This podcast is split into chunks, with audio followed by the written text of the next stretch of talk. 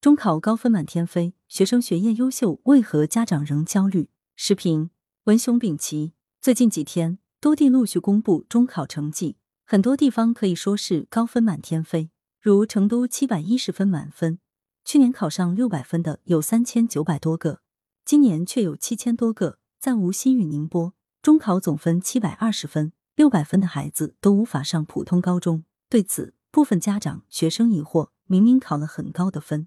为何却可能去不了好学校就读？此前，教育部发布的国家义务教育质量监测结果显示，我国百分之八十左右学生学业表现达到中等以上水平。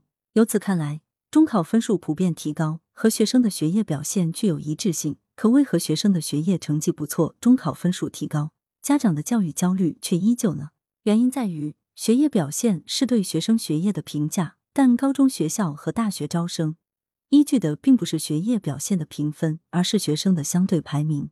如果按排名评价录取学生的录取制度不变，越来越好的学业表现只会加剧学业内卷和教育焦虑。发展优质均衡的义务教育，必须拓宽完成义务教育后的成才选择，并建立多元评价体系，才能切实把学生从繁重的学业负担中解放出来。百分之八十学生学业表现达中等以上。可学生中的百分之四十左右要在中考后进中职，中考中高分生成堆，可满分七百五十分，而没考到七百分的，就可能上不了重点高中。这是我国家长教育焦虑的重要源头。虽然我国高中阶段毛入学率已经达到九十一百分之四，而且从普高和中职的具体招生数据看，普职比已经不是家长所称的一比一，而是六点五比三点五。可是家长依旧认为。让学业表现不错的孩子在中考后就近中职，是过早的给孩子定型。为避免在中考时进中职，家长就想方设法提高孩子的学业成绩。加之近年来的学业水平测试，中考命题有简单的趋势，学生的学业成绩与中考分数水涨船高。学业成绩提高了，排名却没有提高，内卷焦虑也就越演越烈。很多人希望通过取消中考、取消中考后的普质分流来解决这一问题。让学生和家长不为名次而焦虑，重视发展自己的兴趣，并培养综合素质。但是，取消中考、完成义务教育后实行就近免试入学，这需要高中教育均衡发展。而现阶段，我国高中教育除了将高中分普高和中职外，普高也严重不均衡，有超级高中、示范性高中、普通高中。就是实现了高中均衡发展，完成基础教育后，也必然有进普通院校与职业院校的选择。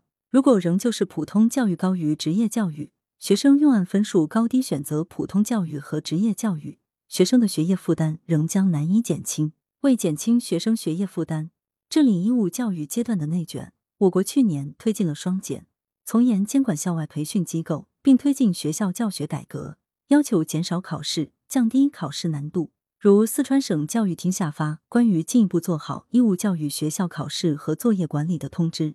明确要求义务教育学校不仅要少考，还要降低考试难度。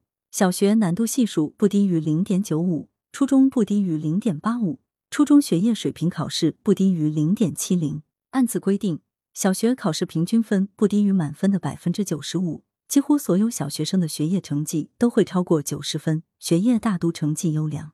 可家长的教育焦虑却增加了，孩子已经考了九十二分，还是班上倒数第一名，怎么办？难度降低的考试，反而进一步刺激机械性反复刷题，通过刷题刷出更高的分数。我国正在推进的教育评价改革，要求改进结果评价，强化过程评价，探索增值评价，健全综合评价。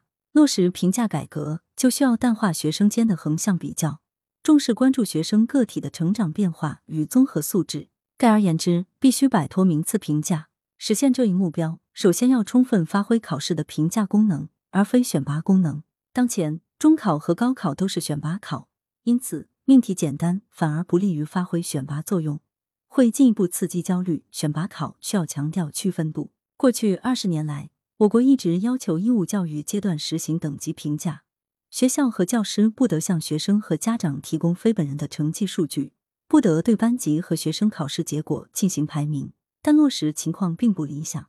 我国学生和家长关注名次超过关注分数，是因为考试的主要功能是选拔，而不是评价。另外，需要按均等化思路配置基本公共教育资源，不能再把教育和学校分为三六九等，要淡化教育的分层功能。我国新职业教育法将职业教育定位为与普通教育平等的类型教育，未来选择职业教育将不是根据学生分数高低，而是学生的个性兴趣。不论是普通教育还是职业教育，都给学生平等的发展机会与空间。作者是知名教育学者。来源：羊城晚报羊城派。责编：付明图，王俊杰。校对：何启云。